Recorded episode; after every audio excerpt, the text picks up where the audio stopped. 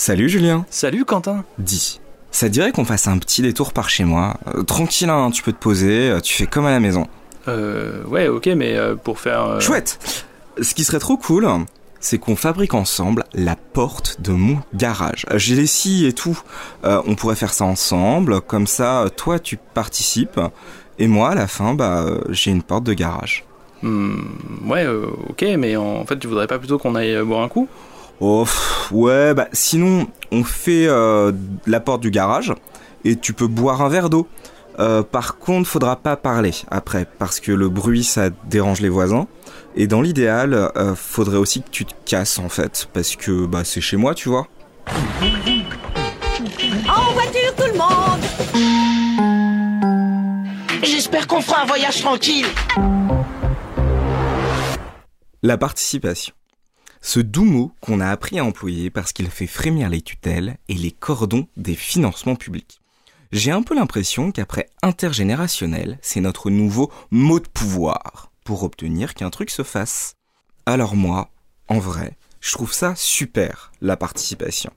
C'est inspirant, c'est beau, c'est des images émouvantes de gens qui s'investissent dans la maison commune de leur quartier qui s'y rencontrent, y bâtissent de l'affection, de la citoyenneté et des portes de garage. Enfin, en théorie en tout cas.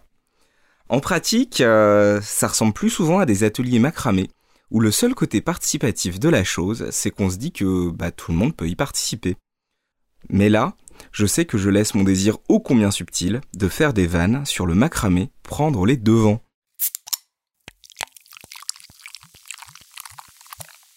De quoi parle-t-on au juste avec la participation Eh, moi je sais, je sais, la participation c'est c'est le macramé. Exactement Ou alors, le macramé, c'est un peu ce qui nous tue lentement mais sûrement dans nos envies de bien faire les choses. Parce que la participation, on peut la voir comme une appropriation des lieux. L'usager participant, c'est celui qui, dans la bibliothèque, est chez lui et modèle le lieu à son image, Julien. Il cultivera votre jardin, qui sera donc aussi le sien. Il animera un atelier dont il aura les clés et il deviendra un mélange entre un usager, une ressource et j'espère un copain de la bibliothèque. C'est beau, hein?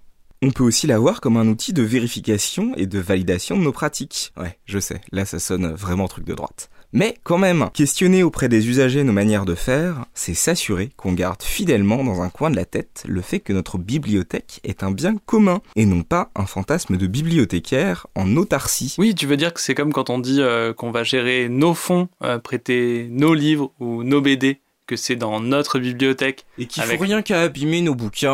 Ouais, c'est ça. C'est ça en fait, d'accord, ok. Bref, on trouvera donc des usagers qu'on invitera à des réunions, qu'on consultera et dont on essaiera avec plus ou moins de bonne foi de comprendre les besoins et les attentes. Vous savez, ces fameuses réunions où l'on entend un usager parler de son envie de faire des crêpes à la bibliothèque et qu'on traduira par une envie de table thématique, de livres de cuisine. Mentez pas, vous avez vu ça chez vous. Malheureusement, on oublie souvent la troisième dimension. Celle qui me semble pourtant la plus importante. La participation, c'est un exercice de partage du pouvoir. Et donner du pouvoir à un usager, c'est bien le prendre quelque part, et donc souvent des bibliothécaires. Et c'est là que le bas blesse, et pour plusieurs raisons. Déjà, parce que cette répartition du pouvoir est souvent factice. On laisse croire à des usagers qu'ils peuvent décider de choses qui ont, en fait, déjà été décidées. C'est la fameuse manipulation participative. Et c'est sans doute ce qu'on peut faire de plus sale avec la participation. Hmm, T'es sûr? Je crois que je peux trouver facilement plus sale en participatif. Dans le meilleur des cas, ça n'aura servi à rien.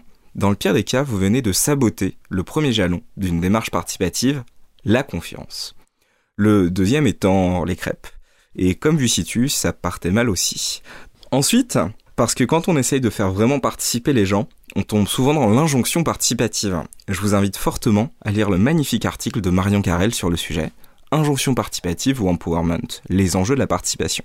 Mais pour le résumer, faire participer les gens, ce n'est pas seulement les inviter à la table où l'on décide le jour J, c'est avant tout leur permettre de décider en connaissance. Ça implique qu'on ait pris la peine de les informer pendant tout le processus, que les enjeux soient clairs et qu'il y ait une réelle volonté de la bibliothèque de partager le pouvoir décisionnel. Et autant dire que ça fait beaucoup de prérequis pour faire ça proprement, et que ça demande donc d'avoir mis en place des méthodes de gouvernance participative sur le long terme, et non pas des happenings citoyens dans lesquels on prendra des jolies photos pour notre petit bullshit communicationnel. Parce que oui, enfin, c'est quelque chose qu'on occulte souvent, si on joue le jeu jusqu'au bout et qu'on distribue efficacement du pouvoir de décision, il faudra voir un peu à qui on l'a pris et quel pouvoir il reste à nos collègues. Dans une bibliothèque, avec un mode de gouvernance bien vertical et traditionnel, ça voudra souvent dire enlever aux collègues les plus en bas de l'organigramme le peu de zones de liberté qu'il leur reste et leur donner soudain l'impression qu'un usager a potentiellement une voix qui porte plus que la leur. Ce sera aussi créer ces situations ô combien rocambolesques où l'on expliquera à l'usager qui vient à la bibliothèque vous proposer un atelier crêpe gratuitement demain après-midi qu'il faudra passer par 12 étapes de validation et qu'on ne peut pas dire oui au Nutella à cause de notre charte anti-incendie qui mentionne l'interdiction de l'huile à la bibliothèque. Elle est vachement importante cette charte-là. C'est elle aussi qui, nous garantit qu'on ne peut pas peindre les meubles avec n'importe quelle, avec n'importe quelle peinture. Qu'est-ce que ça veut dire? Bientôt on sera un troisième lieu. Bref, mon cher Julien, la participation, j'aime beaucoup ça. C'est un bel idéal démocratique, des jolies crêpes partagées avec nos usagers, et le sentiment de créer avec eux un lien qui s'inscrit dans le temps et pas seulement dans du pré-retour. Mais pour toutes ces belles raisons d'aimer, j'aimerais qu'on en parle un peu moins avec des étoiles dans les yeux, et un peu plus avec un organigramme bien horizontal dans une main, une crêpe dans l'autre, et dans le cœur la volonté sincère de se poser la question de la participation non pas comme un chouette bidule pour faire des ateliers rigolos, mais comme d'une manière de distribuer du pouvoir à ceux qui en exercent le moins. Deux connards dans un bibliobus. Mais alors du coup, là, tu dépeins un tableau qui est hyper noir de la participation des publics. Du coup, ça vaut le coup ou pas de se lancer là-dedans? Mais ouais, c'est super bien la participation. C'est juste que pour nous, en bibliothèque, dès qu'on voit participation, soit on essaye de faire ça bien, mais en étant hyper sale, soit on essaie juste de manipuler des pauvres usagers. Pourquoi? Parce que la participation, juste, on, on la voit jamais sous le bon angle, qui est celui de quel pouvoir je donne pour de vrai aux gens. Et qu'est-ce que ça veut dire? Quel poids ça aura? Et pourquoi je fais ça? Et ça répond à quel but? Et c'est pas juste un petit jouet rigolo en fait. C'est vraiment, on prend des gens, on leur fait croire qu'ils vont avoir de l'importance. On peut pas faire n'importe quoi avec ça. Tu voudrais dire peut-être que finalement la participation, comme à peu près tout le reste en bibliothèque, c'est politique, c'est incroyable. Ça peut pas être politique parce qu'on va dire que notre métier est politique par essence. Et si notre métier était politique par essence, ça veut dire que ce serait pas entièrement neutre. Donc, la participation, ça peut pas être politique. Et je crois que par contre, là, tu mets le doigt sur un truc qui est intéressant, c'est que dès qu'on parle de pouvoir, dès qu'on essaie d'ouvrir un peu le capot des trucs pour regarder comment ça fonctionne à l'intérieur, essayer de comprendre pourquoi des gens font ça ou pas font ça, etc., d'où les gens viennent, etc., on commence à trigger des gens. Et dès que tu commences à dire, hey, attention, la participation, c'est pas juste du macramé, c'est aussi un enjeu de participation, de partage de pouvoir, de, de, donner une voix à ceux qui n'en ont pas, comme tu le disais. Tout de suite, on se met à trigger des gens et, euh, et c'est le bordel. Et ça, c'est le vrai truc de la participation aussi, c'est que je pense qu'on a tous eu ces expériences professionnelles qui sont vachement bien passées on a fait un bidule qu'on a laissé croire aux gens que c'était leurs idées. Ces fameux euh, votes pour euh, définir le nom d'un projet random dont au final t'as rien à faire, mais qui fera vachement plaisir aux gens.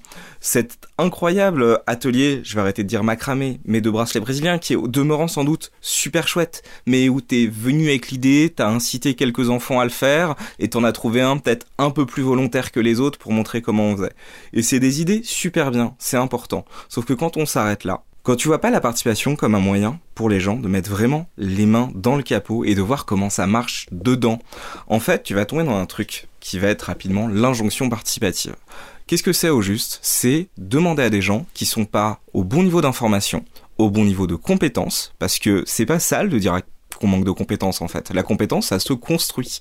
Ou qui sont tout simplement pas au bon niveau de légitimité, parce qu'on va pas me faire croire qu'on peut asseoir n'importe qui à la table des décisions si vous le connaissez ni d'Ève ni d'Adam. En fait, la personne, elle sera intimidée et c'est normal. Bref, c'est faire croire à des gens qui n'ont pas ces trois critères qu'ils vont pouvoir avoir vraiment voix avoir vraiment de l'impact. Et donc c'est jouer avec la confiance que vous accordent les gens, avec l'impression qu'ils ont que oui, ce lieu est vraiment le leur. Et le problème quand on joue à ça, c'est qu'à un moment ça finit sans doute par se casser la figure. C'est qu'à un moment, bah ouais, les gens ils vont se planter, mais ce sera pas leur faute, ce sera la vôtre. Parce que cette compétence, vous l'avez pas construit avec eux. Parce que cette légitimité, on a vachement joué avec. Parce que ce degré d'information, on leur a jamais fait suivre en fait. Tous ces fameux mails de réunion où on fait genre qu'en fait, si si, c'est des vrais acteurs de la bibliothèque. Sauf quand il faut être au courant de ce qui s'y passe. Bref, la participation, j'aime beaucoup. Mais c'est juste qu'on fait tellement nimp avec.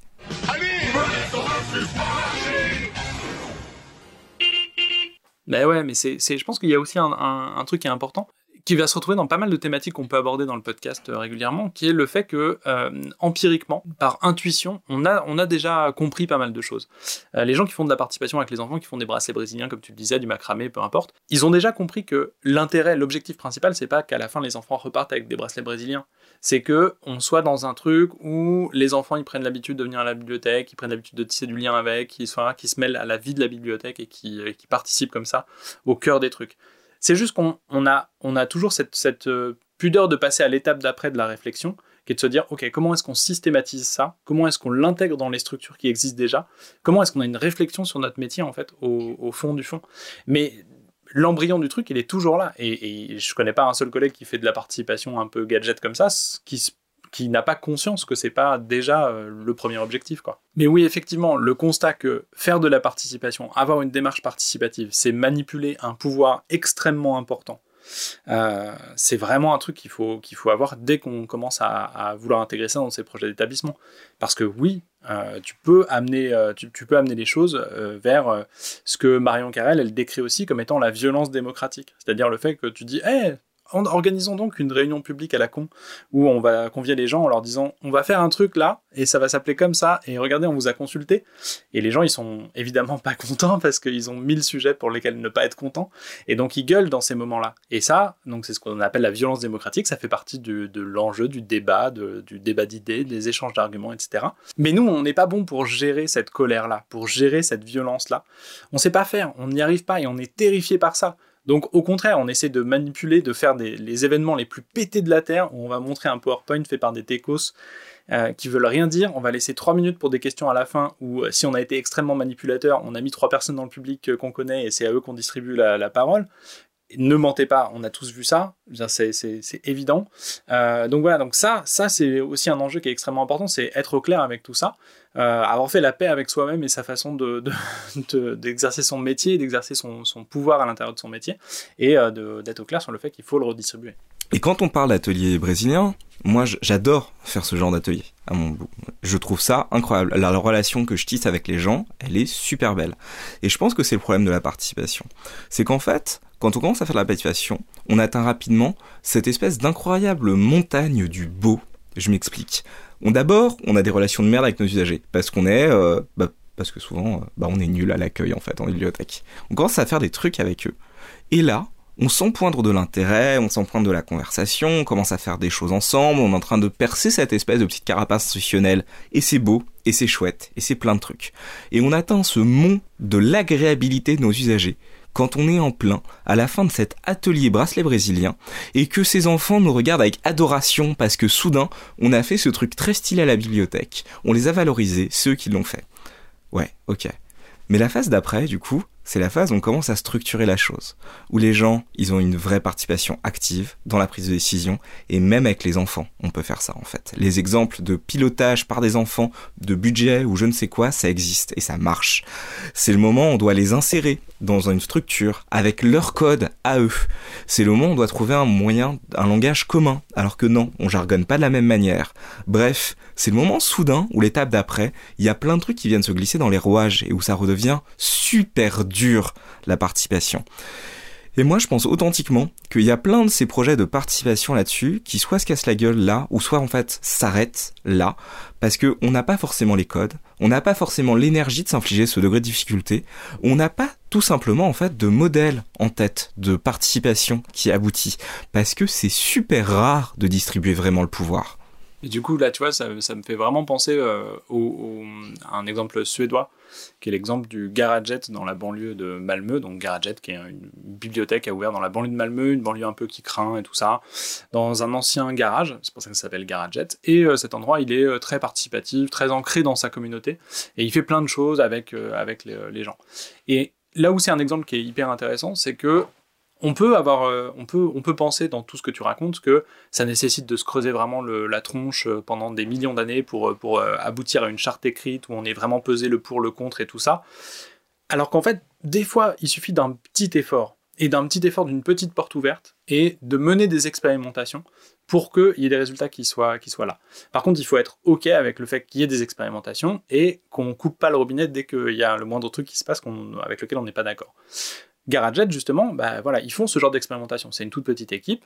Et euh, le truc pour lequel ils sont un peu connus, c'est un exemple dont on parle tout le temps, mais qui est hyper intéressant, c'est le fait qu'ils ils ne savent pas combien il y a de clés de la bibliothèque en circulation, parce que bah, tu peux demander la clé de la bibliothèque. Le soir, t'as pas fini de taffer, t'as envie de continuer à bosser sur ton truc, etc., continuer à regarder des bouquins, etc. Tu peux demander la clé de la bibliothèque, c'est toi qui ferme en partant. T'as envie d'organiser une présentation parce que, bah, je sais pas, t'es étudiant et tu veux montrer euh, le film de fin d'année, euh, tu veux, euh, je sais pas, faire une fête, tu veux faire ce que tu veux, et bah, tu peux aussi avoir la, clé de la bibliothèque. Et donc, on aurait pu se dire que la bibliothèque elle brûle cent mille fois, mais ça n'a pas été le cas, et il y a eu des, même des moments un peu rigolos où le lendemain matin, les bibliothécaires, en rouvrant la bibliothèque, ils s'aperçoivent que plus rien n'est à sa place, que tous les meubles ont été changés, et parfois avec des bonnes idées. Et tout ça, il y a pas forcément, il y a beaucoup de non-dits. Donc c'est pas forcément une pratique qui est, qui est incroyable et tout ça, c'est aussi installé par la pratique de connaître bien sa communauté, mais il y a beaucoup de choses qui sont de l'ordre de l'expérimentation et on voit en faisant.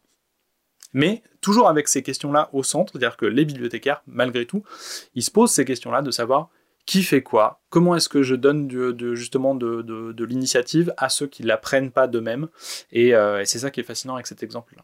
Et je trouve que ce qui est hyper intéressant là-dedans, c'est vraiment d'insister sur le fait, euh, ouais, parfois ça va pas marcher, mais la participation, c'est se mettre avec les codes des gens aussi, la code de la vie. Et les codes de la vie, en fait, je sais pas pour toi, mais quand un quelqu'un te fait quelque chose qui te convient pas, ta réaction immédiate, c'est pas de mettre trois caméras, de le dégager de ta vie pour toujours, et de dire que ce genre de comportement ne doit plus jamais avoir lieu. Non, en fait, c'est la vie. Les gens, parfois, ils font de la merde. Le plus souvent, d'ailleurs, ils le réalisent même pas. Le plus souvent, les gens, ils se trompent, ils sont pas particulièrement méchants, ils sont parfois un peu bêtes, ils sont parfois un peu pas au courant, parfois même juste ils font de leur mieux, et ça marche pas toujours. Et c'est pas grave. Et en bibliothèque, au moins, on a l'opportunité d'avoir des gens qui se plantent euh, sans que ça porte à des conséquences, en fait, dramatiques. Parce que, ouais, ventilons un coup. Moi, des expériences de participation qui finissent avec un décès, j'en ai jamais eu. Si vous en avez une au demeurant, je serais hyper curieux de les avoir dans mon gigantesque book, des trucs incroyables qui sont passés en bibliothèque. Mais franchement, faudra quand même aller assez loin. Et un truc intéressant avec ces chartes aussi, mais puisque tu le mentionnais, mais faites pas ça, hein. Déconnez pas, hein. Faites pas de charte, hein votre usager qui est super investi, qui vient, qui a envie de faire des choses, qui a envie de faire des ateliers, machin, et votre réponse, c'est de lui mettre un bout de papier entre les mains qui n'a aucune valeur juridique. Parce que je sais, dans les films un peu de gangsters, on voit les gens qui écrivent sur un bout de nappe que t'es en train de vendre l'âme de ton troisième nez et tout, mais non, non, ça, ça ne marche pas en fait. Hein. On peut pas se balader un jour au procès en dégainant son bout de nappe déchiré et la salle se retourne, acclamation générale du public et soudain le... Non, non, non, les gars, non, ça marche pas comme ça en fait la loi. Et puis c'est une, mauvaise idée à plein de, à niveaux. C'est d'abord une mauvaise idée parce que ça n'a aucune valeur, mais en plus ça a tendance à crisper tout le monde. C'est-à-dire que si quelqu'un vient de dire hey, j'aimerais bien faire un atelier jardin et que tu dis attention, on va d'abord signer une charte en 12 exemplaires qui sera remise à chacune des enfants, des parents, de tout ça et machin tout le monde va se mettre à crisper en mode ah ouais attends en fait c'est sérieux. Euh, du coup je peux pas faire tout à fait n'importe quoi. Moi je suis venu parce que juste j'aime bien planter des tomates. C'est le seul truc que je sais faire. Et euh, voilà. Et du coup bah on a perdu le on a tout perdu. On a perdu l'étincelle de, de, participation. On a perdu la confiance des gens. Et au final on se retrouve avec un bout de papier. Super. Alors que nous on préférait quand même avoir quelqu'un qui plantait les tomates dans la bibliothèque. C'est dommage hein à la fin. Ouais tu parlais de Garaget. Moi, j'aimerais parler aussi d'un autre, euh, d'un autre exemple de participation que je trouve hyper intéressant. La bibliothèque de Doc One, au Danemark. Pourquoi c'est chouette? Bon, déjà parce que c'est encore des bibliothèques euh, nordiques. Voilà. Je pense qu'il y a peut-être peut-être quelques leçons à tirer de ce côté-là, mais un jour on fera peut-être un épisode en mode euh, le Nord, pourquoi, comment, et en fait ils sont pas que racistes, ils ont aussi des bonnes bibliothèques. Doc One, c'est une expérience de participation qui est hyper intéressant parce que je vous le fais rapidement, mais c'est un projet de création de bibliothèque dans un vieux doc désaffecté euh, où on a donc fait ce truc qu'on aime tant faire dans la participation, une consultation des gens pour recueillir leurs avis. Et vous vous souvenez tout à l'heure, on disait qu'un des problèmes de la participation, souvent, c'est qu'on comprend pas qu'en fait la compétence ça se construit et que donc faire poser des questions à des gens qu'on aime tellement le faire, par exemple pour leur demander leur avis sur tel fonds spécifique de la bibliothèque, quel genre de collection euh, très précisément ils auraient besoin, qu'est-ce que c'est leur vision profonde d'une bibliothèque et des services? Bref, bah en fait, euh, bibliothécaire c'est votre métier à vous les gens. Eux c'est pas ça. Et on peut pas s'attendre à avoir des bonnes réponses là-dessus. Non pas parce qu'ils veulent pas de la participation, non pas parce qu'ils veulent pas se creuser la tête, mais en fait parce que votre métier, a priori, quand même, bah, c'est le vôtre, en vrai. Et il n'y a pas de raccourci avec la compétence, en fait. Et ce qui est hyper intéressant là-dessus, c'est qu'ils ont quand même décidé d'interroger les gens. Mais plutôt que de demander à des gens qu'est-ce que vous pensez du 682.38, Julien, tu sais, c'est là. Je, je, je, je refuse de te parler. Ouais. Bah voilà, et bah encore un bibliothécaire incompétent. Au lieu de poser ce genre de questions, on leur a demandé Hey, qu'est-ce que vous voudriez dans votre ville? Qu'est-ce que c'est votre vision de la vie? Qu'est-ce que c'est vos envies? Qu'est-ce que vous aimeriez que vos enfants ils puissent faire après l'école?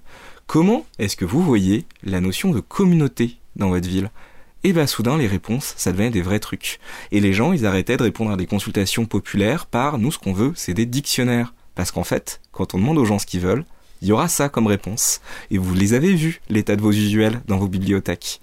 Donc ouais, la participation, ça se construit intelligemment, avec les codes des gens, avec un peu moins de contrats et un peu plus de papotes.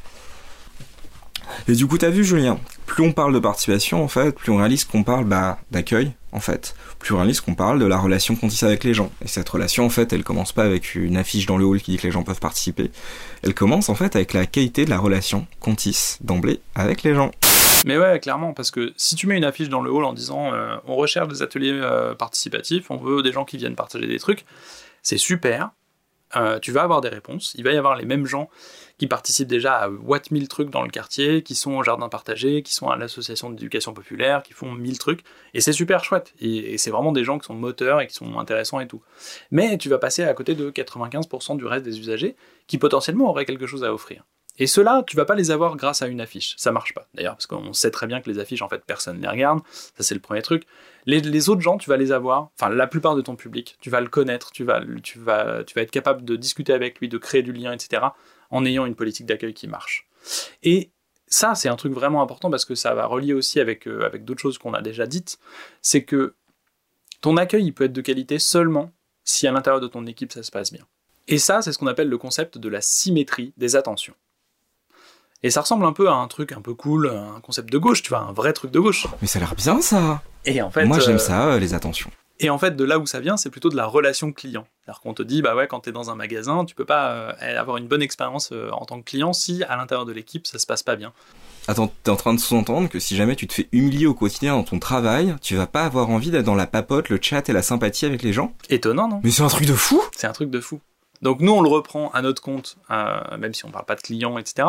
Et parce que c'est hyper important de se dire, euh, on a tous mis les pieds dans un, service public, dans un magasin, dans un endroit où on est accueilli, et on a tous compris qu'il y avait un malaise quelque part parce qu'on n'était pas bien accueilli, parce que c'est palpable ce, cringe euh, à, l'intérieur d'une équipe, c'est hyper palpable.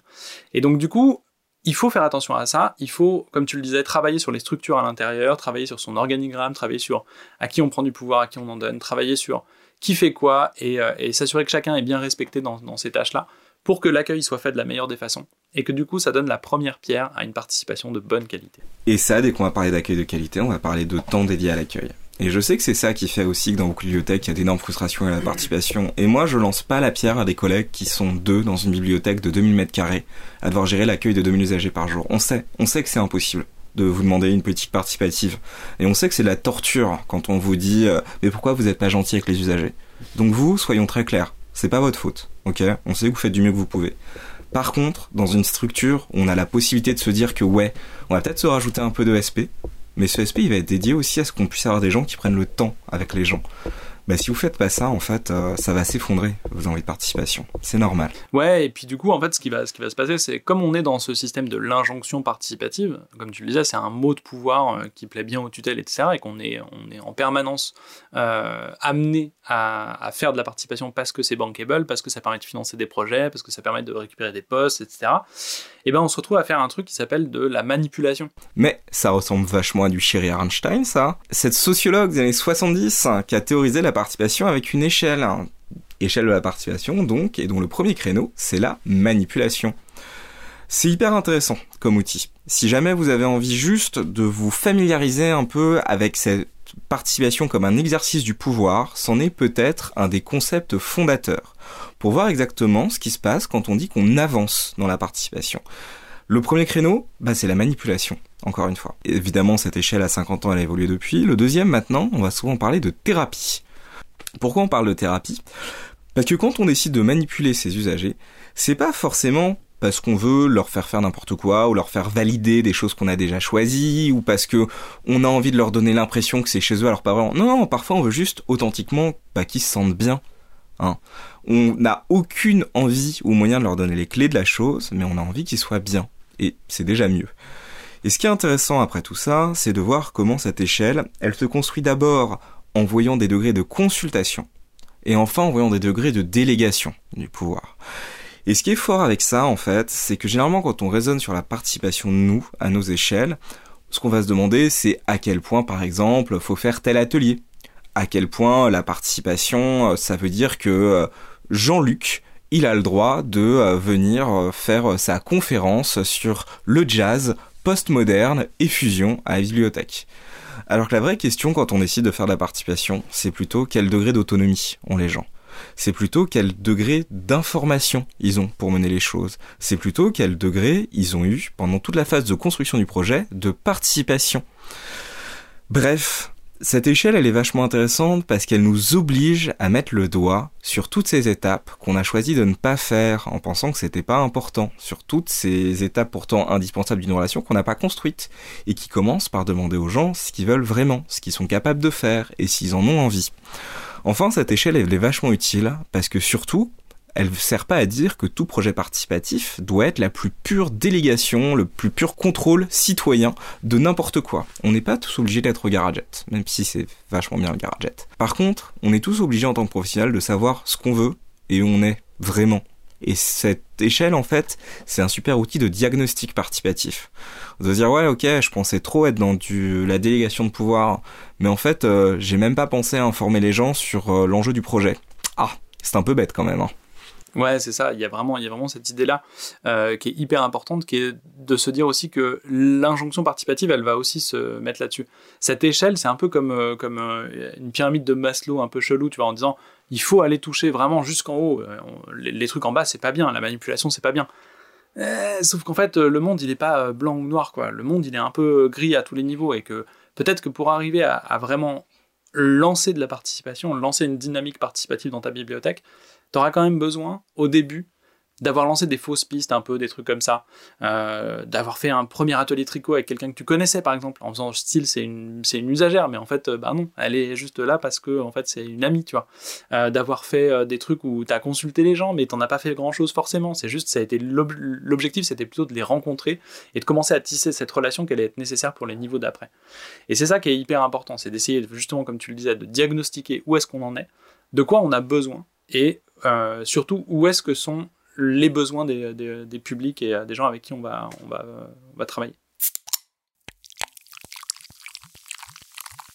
Bon, on a parlé beaucoup de participation, d'ateliers participatifs, de macramé, de bracelets brésiliens, de euh, laisser les clés aux gens, etc. C'est super, hein, mais au bout d'un moment, on a un vrai métier, et notre vrai métier, c'est les livres quand même. Bah ouais, c'est les livres, notre métier. Pas que, hein, c'est vrai, mais ça fait partie du métier.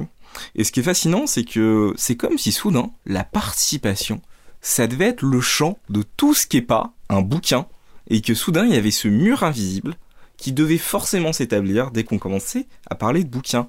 Et à ce sujet, je vous invite notamment à vous renseigner sur les travaux de Raphaël Batz, qui parle notamment d'hospitalité documentaire. Si je devais résumer en 30 secondes, et désolé Raphaël si je commence à massacrer tes thèses, mais ça veut dire quand même que ça peut être intéressant de documenter ce que font les usagers à la bibliothèque. Et que votre atelier, en fait, il donne naissance à quelque chose, une forme de documentation qui va être trouvable dans la bibliothèque, qui va être empruntable, qui va être cataloguée au même titre que les autres documents de la bibliothèque, et que ces derniers sont pas forcément plus légitimes. Encore une fois, cette question de la légitimité. Et que c'est peut-être un peu notre tort aussi d'oublier complètement cet aspect-là des choses. Que la participation, ça peut nourrir pour de vrai la bibliothèque dans son espèce d'essence même de lieu du document, du livre. Ça peut même être aller plus loin d'ailleurs, ça peut être tous ces ateliers de pilotage pour par exemple dédier une partie de votre budget aux acquisitions par le public. Vous voyez cette espèce de cahier de suggestions où vous avez à chaque fois envie de vous arracher les cheveux et de mourir? Eh ben faites un jeu. Vous prenez 5% de votre budget d'acquisition annuel et vous dites que ce budget il est dédié à ce cahier et vous n'avez pas le choix. et vous y astreignez pendant une année entière. Et vous voyez ce que ça donne, mais pour de vrai. Et vous prenez le risque de vous planter. Et en fait, vous allez sans doute réaliser à la fin que bah ouais, aussi, quand on suit les envies des gens sur les documents, c'est aussi de la participation, et en fait, ça marche très bien. Bon mais du coup, est-ce que à la fin la participation, euh, posons la question qui fâche, on va pas juste créer des enclaves de bobos blancs CSP+, euh, pas quand même le truc euh, le plus divers au monde? Ouais, mais euh, pour lutter contre ça, justement, on peut s'appuyer sur le fait que dans le métier, les bibliothécaires, ils sont issus d'une très grande diversité. Bon, t'as kiffé? Après, t'as le droit de pas être d'accord. N'hésite pas à nous répondre sur les réseaux sociaux, à partager euh, tout ça, à liker, à t'abonner. Et puis, euh, on se voit le mois prochain pour un prochain épisode. Allez, salut, bisous